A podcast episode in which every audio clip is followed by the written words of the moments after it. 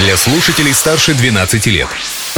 Крутим колесо истории на «Спутник FM. Слушайте удивительные подробности и интересные факты в историческом путешествии с Веленой Мусабаевой. Всем большой привет! Сегодня 15 июня, и самое время заглянуть в историю этой даты. Делайте громче и слушайте внимательно. Личность дня. В этот день, 15 июня 1871 года, легендарный русский писатель Лев Толстой приехал в Башкирию на комысолечение. Нужно уточнить, это был не первый визит классика в наши края. Когда он собирался сюда в первый раз, то рассказывал об этом так. Всем друзьям Толстой говорил, не будет у меня газет, не буду получать писем, забуду, что такое книги, буду только валяться на солнце вверх брюхом, пить кумыс, дожрать баранину и сам в барана превращусь.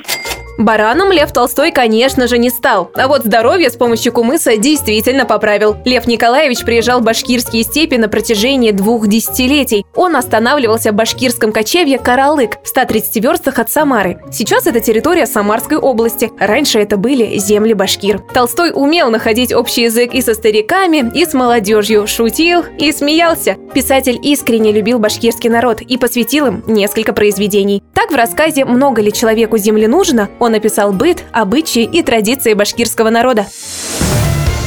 И еще об одном визите в республику стоит сегодня упомянуть. 15 июня 1900 года из Нижнего Новгорода в Уфу на пароходе «Ост» прибыл Владимир Ильич Ленин. Это был его второй визит в столицу, и приехал он, чтобы повидать жену, которая отбывала в Уфе ссылку. После встречи с Крупской Ленин уехал за границу, а легендарный пароход, на котором вождь пролетариата прибыл в Уфу, хотели было восстановить, создать там музей, но, к сожалению, он сгорел.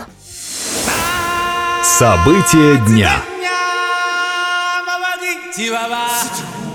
А еще в этот день, 15 июня 1994 года, состоялась премьера мультипликационного фильма студии Уолта Диснея «Король лев». Его создатели не раз утверждали, что вдохновением для этой истории послужил шекспировский Гамлет и библейские истории о Моисее. Драматичная история львенка по имени Симба покорила кинозрителей. «Король лев» стал одним из самых успешных проектов диснеевской студии и получил две премии «Оскар». Одну за песню Тима Райса и Элтона Джона.